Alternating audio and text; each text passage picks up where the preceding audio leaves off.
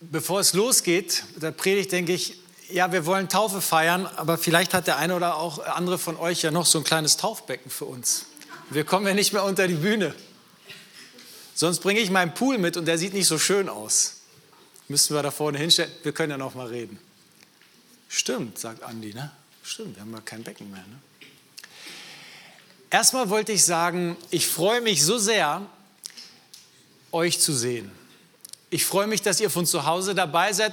Irgendwo seid ihr in der Weltgeschichte unterwegs, aber ihr seid gerade hier, weil er sagt, das ist meine Gemeinde. Und dann freue ich mich auch, die Menschen zu sehen, die seit langem dieser Gemeinde zugehörig sind, aber schon länger, warum auch immer, nicht da waren. Und ich weiß, manchmal ist es eine Überwindung zu kommen, denken, was werden die Leute sagen, was werden sie denken? Sie werden einfach denken, es ist schön, dass du da bist. Fühl dich ganz herzlich willkommen, das ist doch dein Zuhause. Und nach Hause kommen ist doch immer wieder schön.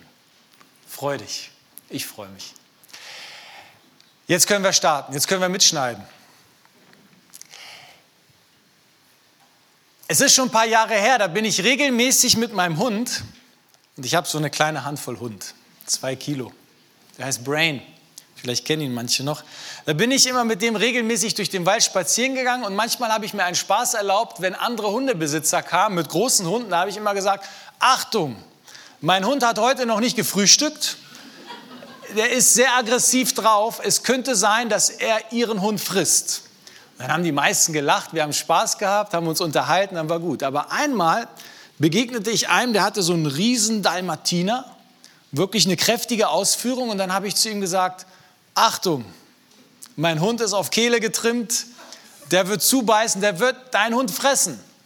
Und er sagte, aha, ach, dann mit einem Haps ist dein Hund weg. Dann habe ich gesagt, ja, aber mein Hund der hat noch den letzten Schachzug drauf. Er sagt, welchen? Immer wenn er gefressen wird, dann frisst er die anderen Hunde von innen wieder auf. Und dann hat er so gelacht und wir haben uns angefreundet, das war sehr schön. Dann denkst du, warum erzählst du das?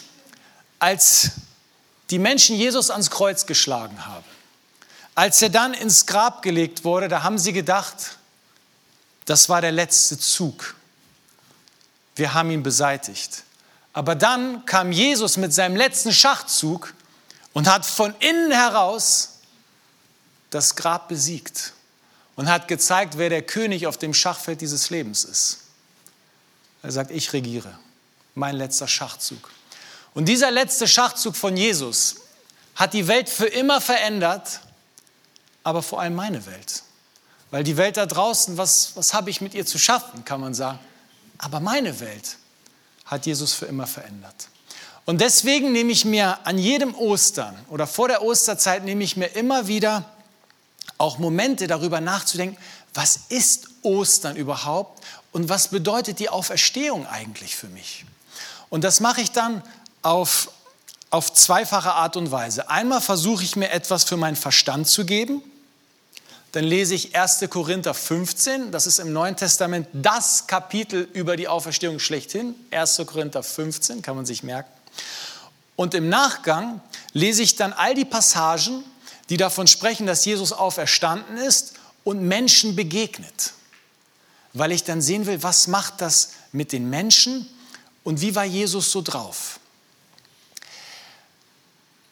Weil für mich ist die Auferstehung Realität ich glaube an, also wenn ich hier vorne stehe und über die Auferstehung spreche, dann will ich ja sagen, ich glaube wirklich, dass Jesus gestorben und dann auferstanden ist als erster und dass ich eines Tages auch auferstehen darf zum ewigen Leben. Und das glaube ich übrigens auch für dich, selbst wenn du das nicht glaubst. Wenn du glaubst, dann glaube ich das, sonst nicht. Lasst uns anfangen mit 1. Korinther 15, Vers 12. Das für den Kopf. Und vielleicht sagst du, aber das, was für den Kopf ist, ist für mich fürs Herz und das, was du fürs Herz eigentlich kategorisierst, ist für mich für den Kopf. Egal. Hauptsache, Gott füllt dein Herz und dein Verstand heute. 1. Korinther 15, Vers 12. Da heißt es, wenn aber Christus gepredigt wird, dass er von den Toten auferstanden ist, wie sagen dann einige unter euch, es gibt keine Auferstehung der Toten? Jedes Jahr lese ich diesen Vers und dann muss ich mir zu Gemüte führen, es wird immer Menschen in meinem Umfeld geben, die sagen werden, es gibt keine Auferstehung, es gibt kein Ostern, all das macht überhaupt keinen Sinn. Habe ich gelernt mitzuleben. Jesus kam auch damit klar, dass es Menschen in seinem Umfeld gab, die sagten, es gäbe keine Auferstehung der Toten. Das waren die Sadduzäer. Das war eine politische Partei, die den hohen Priester stellten im Tempel. Die glaubten nicht, dass es eine Auferstehung gibt. Die Pharisäer hingegen glaubten, dass es eine Auferstehung der Toten gibt. Und eines Tages kamen dann die Sadduzäer zu Jesus und wollten ihn provozieren, wollten ihm eine Falle stellen in Bezug auf die Auferstehung. Sie wollten ihn mit Worten quasi in eine Falle locken, ihn, der das Wort ist. Hm. Sehr interessantes Vorhaben. Lesen wir mal Markus 12, Vers 18. Da heißt es, da traten die Sadduzäer zu ihm, die sagen, es gäbe keine Auferstehung.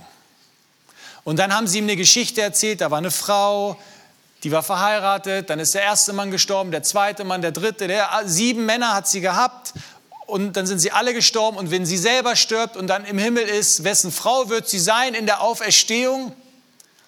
Jesus sagt, ihr habt überhaupt nichts verstanden. Wir lesen mal Markus 12, die Verse 26 bis 27. Das ist seine Antwort darauf. Er sagt, wenn nun die Auferstehung der Toten, oder was nun die Auferstehung der Toten betrifft, Doppelpunkt, habt ihr nie im Buch des Mose die Geschichte vom Dornbusch gelesen, da wo der Dornbusch brannte und Gott dann mit Mose sprach? Dort steht, dass Gott zu Mose sagte, ich bin der Gott Abrahams, der Gott Isaaks und der Gott Jakobs. Das sind die Stammväter des Glaubens, die Stammväter des Volkes Israel, die Stammväter des Volkes Gottes.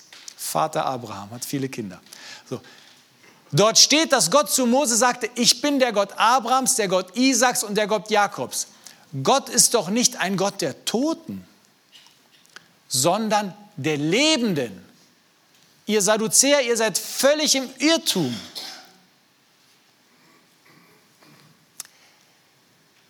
Abraham, Isaac und Jakob sind ja körperlich gestorben.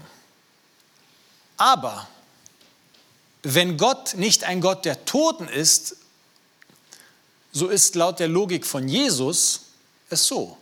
Die drei sind am Leben. Sie leben, Abraham, Isaac und Jakob, obwohl sie körperlich gestorben sind. Das bedeutet, wenn Gott ein Gott der Lebenden ist, auch für dich und mich, komme was wolle, du wirst leben. Du wirst durchgängig leben. Es gibt etwas in dir, das wird nicht sterben. Durchgängig. Warum? Weil Gott, also wenn du glaubst übrigens, ne, das muss ich dazu sagen, weil Gott ein Gott der Lebenden ist und eben nicht der Toten.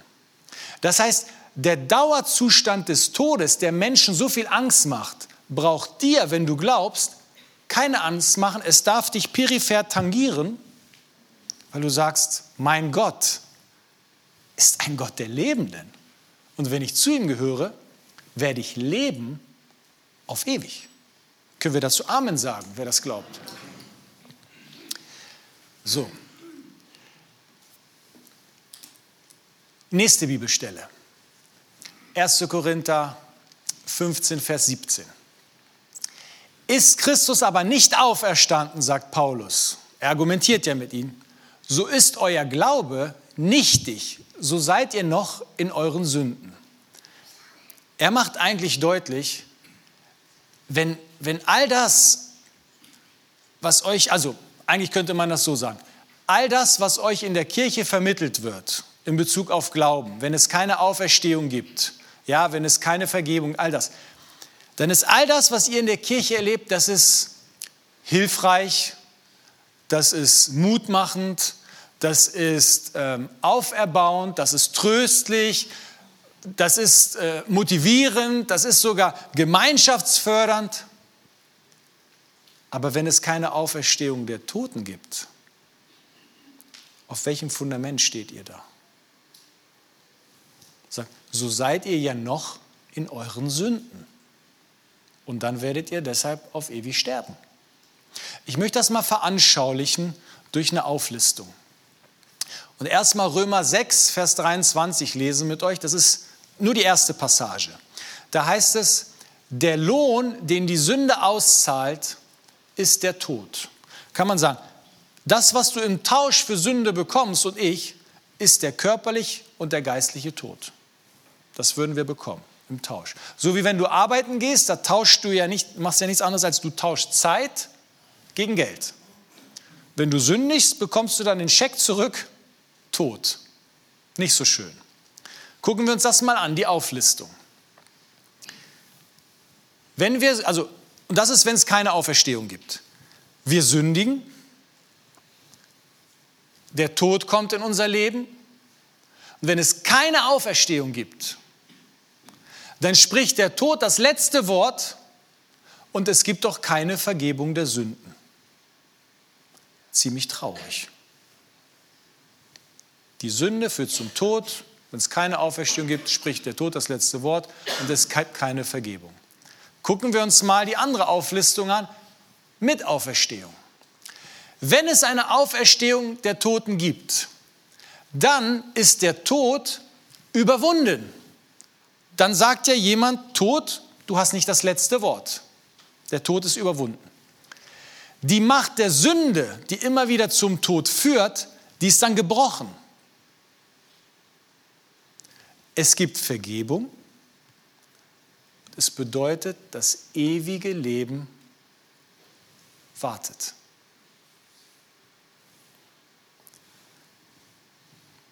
Muss ich schon entscheiden was man glaubt, das eine oder das andere. Ich glaube, wer das zweite glaubt, lebt mit viel mehr Hoffnung. Das ewige Leben wartet. Und so sagt es auch der zweite Teil von Römer 6, 23. Wir lesen nochmal diesen Vers. Der Lohn, den die Sünde auszahlt, ist der Tod. Ja. Gott aber schenkt uns in der Gemeinschaft mit Jesus Christus, unserem Herrn, ewiges Leben. Können wir dazu Amen sagen? Schön. Jetzt könntest du aber sagen, ey, wenn es eine Auferstehung der Toten gibt, wenn ich ewig leben werde, warum muss ich dann überhaupt sterben? Warum gibt es den körperlichen Tod für die, für die Gläubigen? Warum ist da nicht so ein, so ein nahtloser Übergang ohne Tod, ohne Todesmoment? Auch in 1. Korinther 15, da wird uns von Paulus aufgeschlüsselt, dass der Tod aus einer neuen Perspektive gesehen werden muss. Ja? Der Tod ist, wenn ich Paulus richtig verstehe, ein Hilfstransport. Ich will damit nicht das schmälern. Ja? Ein Hilfstransport zur Ewigkeit. Eine Brücke zur Ewigkeit. Ein Bote, der in dich in die Ewigkeit bringt. So wie eine Fähre, auf die du unbedingt aufsteigen musst. Ohne diese Fähre würdest du nie auf die Insel der Bestimmung kommen. Und Paulus vergleicht unseren Körper oder diesen Moment dann des Todes wie mit einem Samenkorn. Und wisst ihr, die Bestimmung eines Samenkorns ist ja nicht schön zu sein, hart zu sein, gut zu riechen, zu leuchten oder die Bestimmung ist auch nicht nur auf einem Tisch rumzuliegen. Die Bestimmung des Samenkorns ist es, in die Erde gelegt zu werden, in die Dunkelheit, weil dort dann dieses Samenkorn sterben muss. Aber mit diesem Tod des Samenkorns entsteht sofort eigentlich neues Leben. Und dann entsteht eine Pflanze, die Frucht bringt, die viele Samenkörner hat, die wiederum ausgestreut werden und die wiederum weiterleben und neues Leben erzeugen. Das heißt, es beginnt ein ewiger Zyklus. Und Paulus sagt es dann so, damit ihr das nicht nur aus meinen Worten hört, ich glaube, die Worte der Bibel haben mehr Kraft als meine Worte. Er sagt es so in 1. Korinther 15 in den Versen 42 bis 44, da sagt er, so auch die Auferstehung der Toten. Und dann beginnt er, dann sagt er, es wird gesät, also unser Körper, es wird gesät verweslich und es wird auferstehen unverweslich. Es wird gesät in Niedrigkeit und es wird auferstehen in Herrlichkeit. Es wird gesät in Armseligkeit und wird auferstehen in Kraft. Ja, es wird gesät ein natürlicher Leib und es wird auferstehen ein geistlicher Leib. Der Tod hat mir oft Angst bereitet. Aber wenn ich Paulus hier richtig verstehe, wenn ich die Bibel richtig verstehe, dann muss ich sagen, der Tod ist Teil dieses Lebens, aber er ist nicht unsere Bestimmung. Der Tod führt uns nur zu unserer wirklichen Bestimmung und es ist nur ein, ein kurzer Akt, der uns aber dann zum weiterführenden Leben führt, in die Ewigkeit. Und wenn man das alles versteht, dann versteht man auch richtig, was Paulus in 1. Korinther 15, Vers 58 sagt. Den brauchen wir jetzt. Da sagt er, bleibt daher fest und unerschütterlich in eurem Glauben. Meine lieben Brüder und Schwestern, setzt euch mit aller Kraft für den Herrn ein, denn ihr wisst, nichts ist vergeblich, was ihr tut. Also nachdem man all das verstanden hat in Bezug auf die Auferstehung, sagt er, bleibt fest und unerschütterlich. Lasst euch euren Glauben an die Auferstehung durch nichts und niemanden wegnehmen. Denn der Glaube an die Auferstehung ist ja eine Hoffnung, die so funktioniert wie ein Anker, der uns hält. Das ist das Erste, was Paulus hier sagt. Und dann sagt er, setzt euch mit aller Kraft für den Herrn ein. Blenden wir noch mal ein. Setzt euch mit aller Kraft für den Herrn ein. Sich für den Herrn einzusetzen mit aller Kraft heißt nichts anderes, als sich direkt oder indirekt für Menschen einzusetzen, damit sie Gott kennenlernen. Und er sagt, tut dies mit aller Kraft, mit aller Liebe, mit aller Hingabe, mit aller Priorisierung, mit eurem ganzen Herzen. Tut das. Dann könnte man denken, ach, die Menschen, die hören doch nicht und so weiter. Und dann sagt Paulus bewusst, er sagt, nichts ist vergeblich, was ihr für Gott tut. Das heißt, alle Zeitinvestition, alle Kraft, alle Liebe, alle Leidenschaft, alles das, was wir investieren, nichts davon ist Zeitverschwendung. Es ist eine Investition in die Ewigkeit für dich persönlich, aber auch für irgendeinen Menschen, der dir irgendwann mal in der Ewigkeit dafür danken wird. Das sind die Themen für mich, die erstmal für meinen Kopf gedacht sind. Und vielleicht haben sie euch in eurem Kopf etwas auch hineingesprochen. Und das sagt dann später in die Gefühlswelt. Aber ich habe euch gesagt, ich brauche es auch, dass ich Passagen lese von den Zeiten, wo Jesus auferstanden ist und was hat das mit den Menschen gemacht. Ich mag die Passage aus Johannes 20, wo es um Maria aus Magdala ging. Eine Frau, die über einen langen Zeitraum von sieben bösen Geistern, Dämonen, geplagt wurde. Und wenn dort steht, sie wurde geplagt, dann heißt es nicht nur, sie hatte eine geplagte Episode, die zehn Tage ging oder so. Ich glaube, das heißt, sie war lange Zeit geplagt von diesen sieben bösen Geistern. Sie war besessen. Und wenn dort steht sieben böse Geister, dann wird man wahrscheinlich anhand der Auswirkung ihres Verhaltens diese sieben Geister voneinander ähm, unterscheiden können. Oder man, man, man, konnte sie wahrscheinlich unterscheiden, weil man sieht, okay, dieser Geist führt dazu, dieser Geist hierzu und dieser andere Geist führt dazu. Und diese Frau erlebte, dass kein Arzt ihr helfen konnte, nur Jesus. Nur Jesus. Und sie hätte sagen können, hey, selbst wenn das mit, äh, eurer, mit der Auferstehung, wenn das alles nicht stimmt, wenn das alles nicht wahr ist, ist doch egal. Hätte sie sagen können, ich war tot und Jesus hat mich zum Leben berufen. Ich bin wieder lebendig gewesen. Selbst wenn das nicht stimmen würde, hätte sie sagen können. Jesus befreite sie und ich habe mir das so vorgestellt, er befreite sie wahrscheinlich von, von vielen Dingen, aber nur, dass wir uns das mal vorstellen können. Auf jeden Fall befreite er sie von den bösen Blicken, die sie betrachteten. Es ist ja immer schlimm, wenn wir betrachtet werden und nicht mehr angeschaut. Es ist auch schlimm, wenn wir Menschen betrachten und sie nicht mehr anschauen. Jesus befreite sie von negativen Gedanken, von angstmachenden Gefühlen, von innerer Zerrissenheit oder von den inneren Fesseln. Jesus befreite sie wahrscheinlich auch von körperlichem Leiden, weil wenn die Seele krank ist, und gefesselt ist, dann leidet automatisch der Körper. Und Jesus befreite sie wahrscheinlich auch von, von zerstörerischem Handeln. Weil wenn alles krank in dir ist, dann ist auch das Handeln oft krank. Und dann befreit er sie wahrscheinlich auch von der gesellschaftlichen Ausgegrenztheit. Denn wenn du von sieben bösen Geistern geplagt bist und dich auch dementsprechend verhältst, dann haben Leute Angst und sie wollen nichts mit dir zu tun haben. Jesus befreite sie von all dem. Das war vor der Auferstehung. Aus Dankbarkeit, aus Liebe zu Jesus, aus Hingabe zu Jesus hat sie sich gedacht, ich werde Jesus folgen, wo auch immer er hingeht, ganz egal, wie lange es dauert. Egal, ich werde ihm für immer folgen.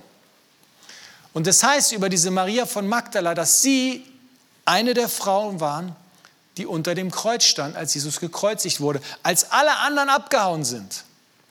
Nur noch Johannes da war, die Mutter von Jesus stand sie da und hat wahrscheinlich signalisiert, Jesus, du warst in der schwersten Stunde meines Lebens für mich da.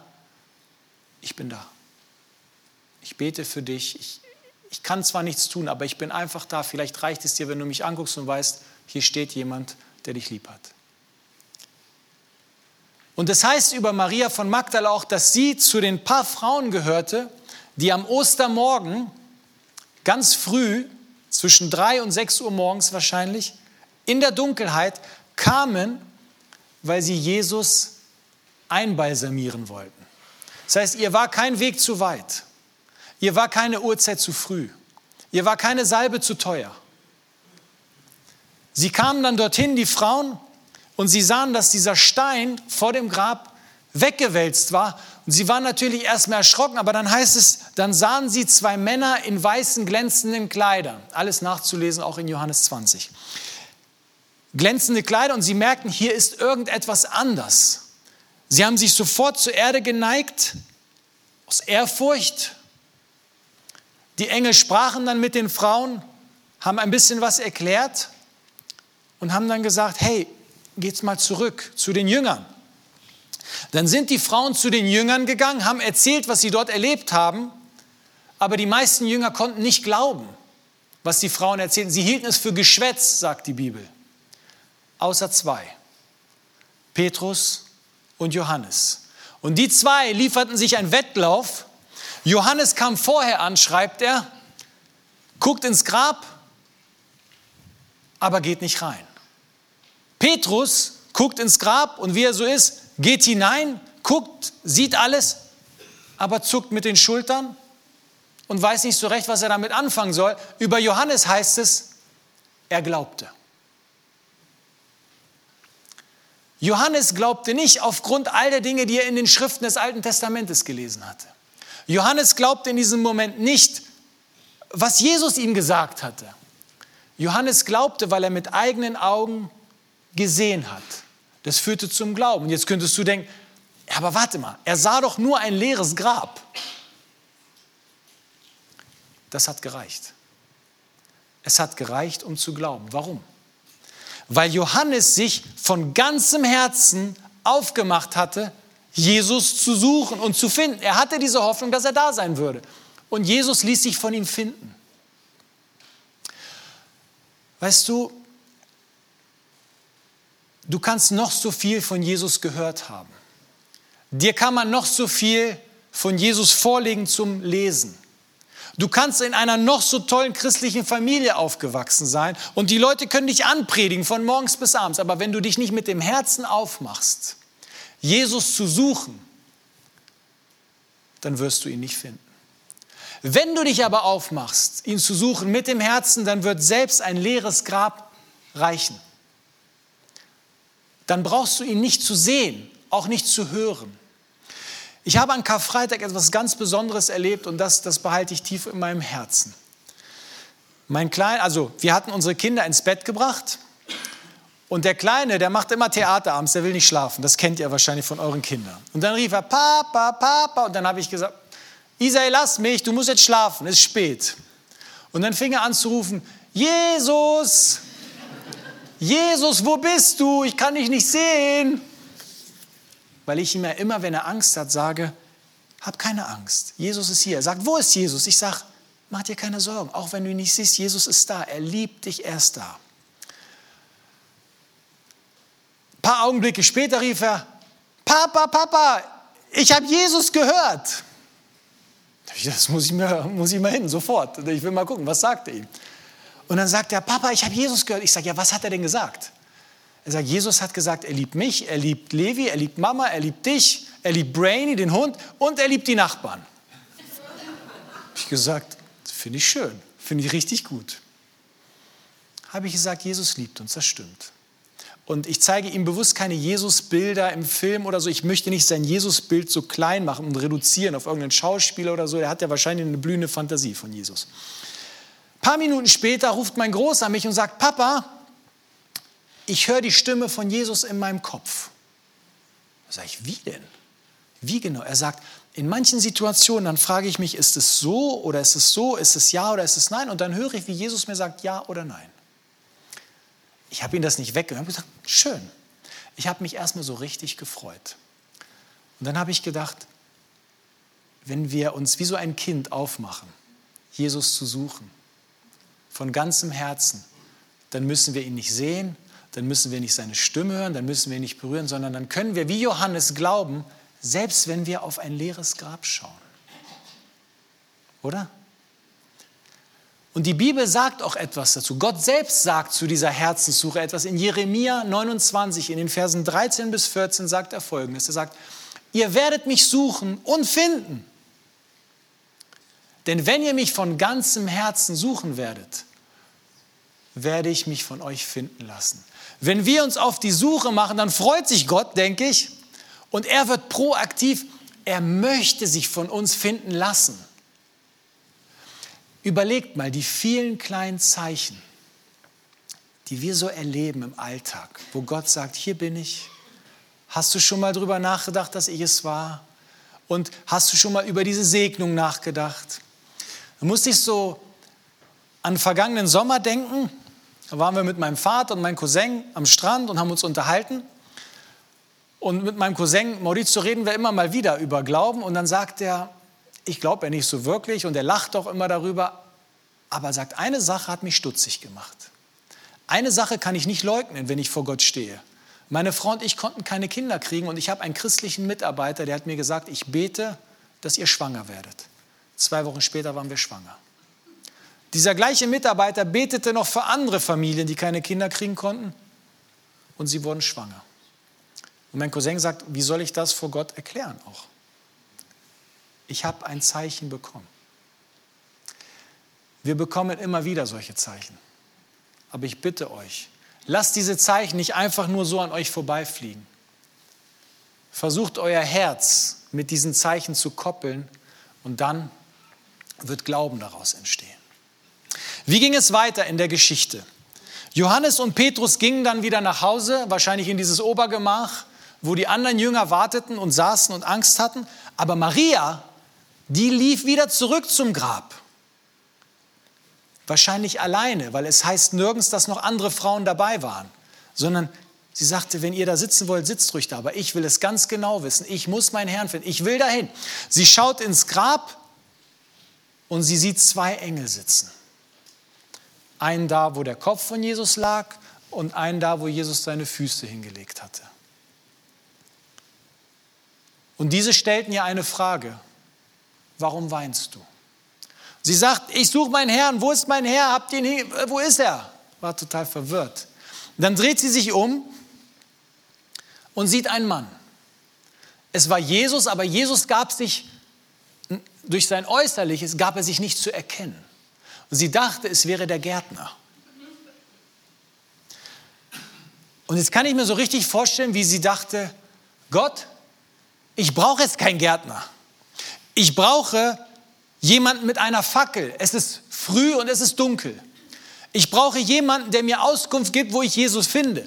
Ich brauche jemanden, der mir hilft, ihn zu tragen. Gott, ich brauche jetzt keinen Gärtner. Und da musste ich daran denken, wie oft wir denken, nur weil Gott sich nicht so zeigt, wie wir das gerne hätten, nur weil Gott nicht so handelt, wie wir uns das wünschen, nur weil Gott nicht so auftaucht, wie wir ihn brauchen, wie oft wir dann glauben, dass wir besser wissen als Gott, was gerade dran ist. Gott, ich brauche dich aber jetzt als Arzt, als Heiler, jetzt sofort, nicht als Gärtner. Ich brauche dich jetzt als der, der für mich kämpft, als Rechtsanwalt und nicht der, der mich vielleicht noch anklagt. Ich brauche dich als der, der... Wir brauchen Gott als so vieles. Aber Gott entschied sich in dieser Situation als Gärtner aufzutauchen. Jesus. Und wenn dort steht Gärtner, dann finde ich es sehr interessant, weil Johannes, der das Evangelium geschrieben hat, der wollte uns deutlich machen, Jesus ist Gott. Das ist seine Absicht mit seinem Evangelium. Jesus ist Gott. Er hätte auch schreiben können, oder, irgendwie, oder Jesus hätte sich auch zeigen können als der, der Friedhofsbeauftragte, der Grabmalpfleger oder was auch immer, aber er zeigte sich als der Gärtner und Johannes schnappte das sofort auf. Interessant ist, dass viele Bibelkommentare das überhaupt nicht aufschnappen. Aber ich denke, warum zeigt er sich als Gärtner? Lesen wir mal eine Passage aus dem ersten Buch Mose, Kapitel 2, Vers 7. Da heißt es, da machte Gott der Herr den Menschen aus Erde vom Acker und hauchte ihm den Odem des Lebens in seine Nase. Und so wurde der Mensch ein lebendiges Wesen. Und Gott der Herr pflanzte einen Garten in Eden gegen Osten hin und setzte den Menschen hinein, den er gemacht hatte. Das heißt, Gott hat Erde, Lehm, was auch immer, so zusammengerauft, geformt, vielleicht zur Form eines menschlichen Körpers und dann Leben eingehaucht und diese Erde wurde lebendig. Und dann pflanzte dieser gleiche Gott einen Garten. Und wenn Gott einen Garten zu pflanzen, dann ist er auch ein Gärtner, logischerweise. Und dieser Gärtner stand da in diesem Friedhofsgarten. Und ich glaube, dass er Maria hier etwas einhauchen wollte. Freude, Hoffnung, Mut, Kraft, Stärke und einen Missionsgeist. Wir lesen nicht, dass er hauchte, aber er wollte sie ermutigen und er tauchte auf als der Gärtner. Und dann ging die Szene weiter. Dann stellte dieser Gärtner zwei Fragen. Interessant ist, die zwei Engel stellen eine Frage, ein Jesus stellt zwei Fragen. Er sagt, warum weinst du? Wen suchst du? Warum sagten weder die Engel noch Jesus, ei, ei, Maria, du Arme, es tut uns so leid. In Momenten größter Verzweiflung, in Momenten von Hoffnungslosigkeit, wenn wir nicht mehr weiter wissen, da hilft uns oftmals nicht ein Ei, ei, sondern dass jemand uns Fragen stellt, die uns helfen, unseren Verstand wieder zu aktivieren, weil in den schlimmen Momenten ja unsere Gefühle überhand nehmen. Also fragt Jesus, warum weinst du eigentlich? Maria, ist es wirklich so hoffnungslos? Hat Jesus nicht mal irgendwas gesagt zu all diesen Dingen? Denk doch mal nach. Und als er dann fragte, wen suchst du? Kann ich mir so richtig vorstellen, wie Jesus sagt, Maria, suchst du einen toten Körper? Jesus, der ein Jüngling auferweckt hat, der ein junges Mädchen auferweckt hat, der Lazarus auferweckt hat? Suchst du, wen suchst du denn überhaupt? Und sie hatte gar nicht so richtig Zeit wahrscheinlich nachzudenken. Und dann sagte Jesus, Maria. Und das war der Moment, der alles veränderte. Die Freude kam zurück, die Hoffnung kam zurück, das Lachen kam zurück, die Kraft kam zurück, die Stabilität in den Knien kam zurück, alles kam zurück. Nur ein Wort, so nach dem Motto, meine Schafe hören meine Stimme. Nur ein Wort reicht. Und ich weiß nicht, wie oft du das schon erlebt hast, in einer, einem Moment der größten Traurigkeit, dass Gott nur ein Wort sagt Dir wird ein Bibelvers geschickt. Du liest etwas. Im Gebet spürst du etwas. Und dann verändert sich alles. Und du wirst so getröstet wie schon lange nicht mehr. Ein Wort. Und da musste ich so, Entschuldigung, an das Lied denken, das wir manchmal singen. Ein Wort von dir und meine Seele wird gesund. Ein Wort von dir löst den Nebel auf, macht mein Leben bunt. Ein Wort von dir zeigt mir, wohin die Reise geht. Ein Wort von dir, meine Seele wird gesund. Ich habe es gestern Abend so oft gesungen, weil ich so berührt war. Ein Wort von Gott kann alles reparieren in deinem Leben. Deswegen ist die Bibel nicht einfach nur ein Buch.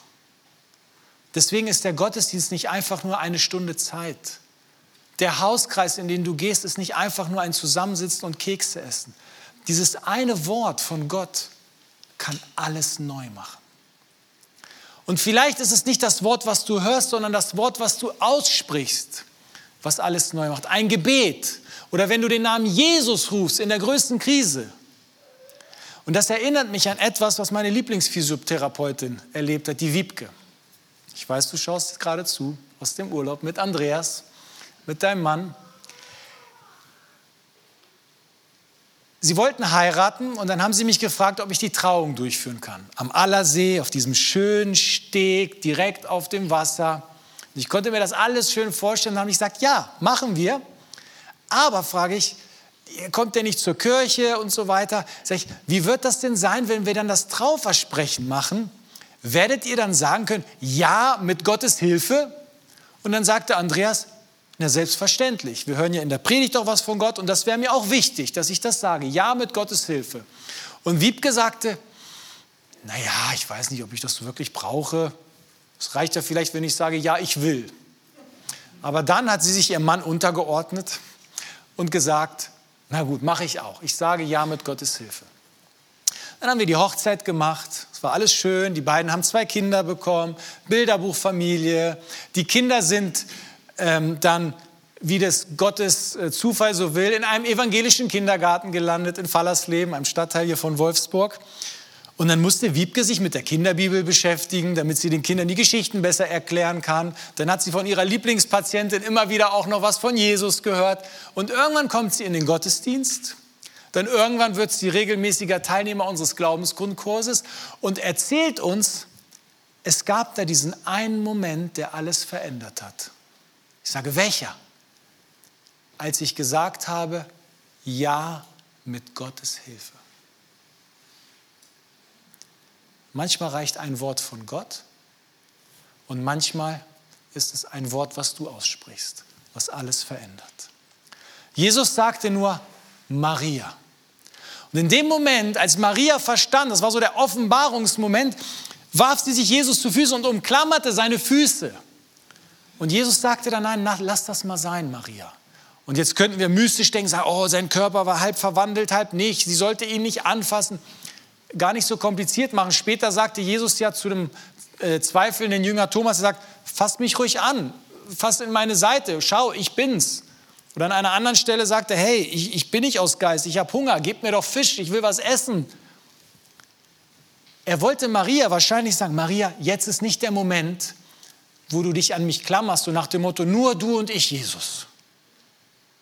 Nur meine Familie und du, Jesus. Nur unsere Gemeinde und du, Jesus. Nein, er sagt, jetzt ist der Moment, wo du hingehen musst zu den Trauernden, zu den Leidenden, zu den Weinenden, zu den Orientierungslosen, zu denen, die keine Hoffnung mehr haben. Du bist Zeuge der Auferstehung geworden, Maria. Jetzt sei bitte auch ein Bote der Auferstehung. Geh hin. Das ist das, was ich von dir will. Und Maria, was machte sie? Sie ging hin und erzählte es. Sie wurde ein Bote der Auferstehung. Und die Jünger, die das alles hörten, die standen dann in diesem oder die saßen in diesem Raum, wahrscheinlich total verwundert, was da alles passiert, konnten vielleicht nicht glauben, aber irgendwann tritt Jesus mitten in den Raum und sagt: Shalom. Friede sei mit euch. Gottes Friede sei mit euch. Gottes Anwesenheit, Gottes Gegenwart sei mit euch. Und sie verstanden erstmal nicht, Dann zeigte Jesus die Wundmale an den Händen, er zeigte ihnen ihre Seite und plötzlich gingen die Herzen auf und sie wurden so richtig froh, dass sie Jesus sahen. Und in diesem Moment wiederholte Jesus dann das Shalom und sagt, Friede sei mit euch. Gottes Anwesenheit sei mit euch. Gottes Gegenwart sei mit euch. Gottes Kraft sei mit euch. Habe ich so gedacht, warum wiederholt Jesus zweimal das Shalom innerhalb kürzester Zeit? Und dann habe ich so im Kontext der Bibel geguckt und gemerkt, ja klar, immer wenn Gott Dinge zweimal sagt, innerhalb kürzester Zeit, dann möchte er damit etwas ausdrücken. Und in diesem Fall war es, Männer und Frauen, ich habe einen Auftrag für euch. Und da wird Gottes Shalom, Gottes Anwesenheit, Gottes Friede sehr wichtig sein. So wie mich mein Vater gesandt hat, so sende ich jetzt euch. Ja, aber aus welcher Kraft sollten sie denn hingehen? Wie sollten sie das machen? Sie waren so verängstigt, da war doch nicht mehr viel da. Der Gärtner, der aus Erde einen Menschen formte und ihm Leben einhauchte. Der Gärtner, der Maria ermutigte, war der gleiche Gärtner, der jetzt tatsächlich hauchte und sagt, nehmt hin den Heiligen Geist. Ihr werdet nicht in eurer Kraft gehen. Ihr werdet in der Kraft des Heiligen Geistes unterwegs sein. Denn wenn ihr zu den Menschen geht und sie glauben sollen, dann ist es immer eine Kooperation zwischen dem, was Menschen sagen auf dieser Ebene, bilateral, und eine Kooperation aus dem, was geschieht, was von oben kommt. Denn wenn ein Mensch Jesus kennenlernt und neu geboren wird, in Johannes 3 steht, er muss von oben geboren werden. Das heißt, ohne der Kraft des Heiligen Geistes hinzugehen, irgendwas Geistliches produzieren zu wollen, Menschen helfen, dass sie zum Glauben finden, können wir vergessen. Es geht nur durch die Kraft des Heiligen Geistes. Und deshalb hauchte er sie an. Und das war so wichtig in diesem Moment. Du wirst nie ohne die Kraft des Heiligen Geistes gehen können. Und deswegen ist es wichtig, dass wir den Heiligen Geist nicht irgendwo so stiefmütterlich behandeln in unserem Glauben, sondern dass wir uns auf ihn einlassen, denn er ist die Kraft Gottes, die alles verändert. Aber er wird oft stiefmütterlich behandelt. Er ist eine Person der Dreieinigkeit. Die Kraft, die uns antreibt, die Kraft, die uns hilft. Okay, Jesus haucht sie an und macht deutlich, Jungs und Mädels, ihr seid jetzt Zeugen der Auferstehung geworden, jetzt werdet bitte auch Boten der Auferstehung. Okay. Könnten wir sogar sagen, Amen, habe ich verstanden. Ich bin Zeuge der Auferstehung, ich soll ein Bote der Auferstehung werden. Aber jetzt könnte es sein, dass du hier sitzt oder zu Hause bist und denkst, Jesus, bei mir ist nicht einmal mehr Erde da, um etwas einzuhauchen. Ich bin kaputt. Ich bin entmutigt. Ich bin verwirrt. Ich bin enttäuscht. Es ist nichts mehr da. Ich kann nicht glauben. Bei mir wäre vielleicht noch ein bisschen Staub da, den du erstmal zusammenkehren musst, damit daraus dann Erde wird, damit du dann später mal hauchen kannst. Und jetzt vergleiche ich dein Leben oder diesen Zustand mal mit einem Wüstengarten, der fast tot aussieht. Wenn Gott ein guter Gärtner ist, wird er nicht aus deinem Garten auch etwas Blühendes machen können? Vielleicht nicht sofort. Vielleicht wird es eine Saison dauern und der Garten muss mal brach liegen, weil der Gärtner kommen muss und so wie bei mir gewisse Wurzeln rausreißen muss, die nicht gut sind. Er muss kommen und gewissen Unkraut rausreißen, der dich Zeit und Kraft und Energie und all das kostet. Er muss kommen erstmal, um Dinge zu sortieren wieder in deinem Leben, damit es geordnete Bahnen gibt. Und vielleicht ist nicht dieser Sommer der Sommer, wo du dann im Einsatz bist, aber vielleicht der nächste Sommer. Vielleicht braucht es eine Zeit, die du dir auch nehmen darfst, die Gott dir auch gönnen möchte, die möchte er sie schenken. Und dann, wenn du wieder hergestellt bist, egal wie lange es dauert, wenn der Garten wieder blüht, wenn du wieder blühst, dann geh hin in der Kraft des Heiligen Geistes und sei dann als Zeuge der Auferstehung auch ein Bote der Auferstehung. Wir merken hier, was passiert. Wenn wir uns mit der Auferstehung grundsätzlich beschäftigen, bekommen wir vieles für unseren Kopf und wir sagen, ja, Amen, so ist es. Das glauben wir. Wir glauben nicht irgendwas, sondern wir glauben handfesten Dingen. Wir haben einen Anker. Und dann werden wir von Jesus geheilt, wiederhergestellt, wir werden angehaucht, wir werden ausgerüstet. Die Auferstehung ist etwas Großartiges.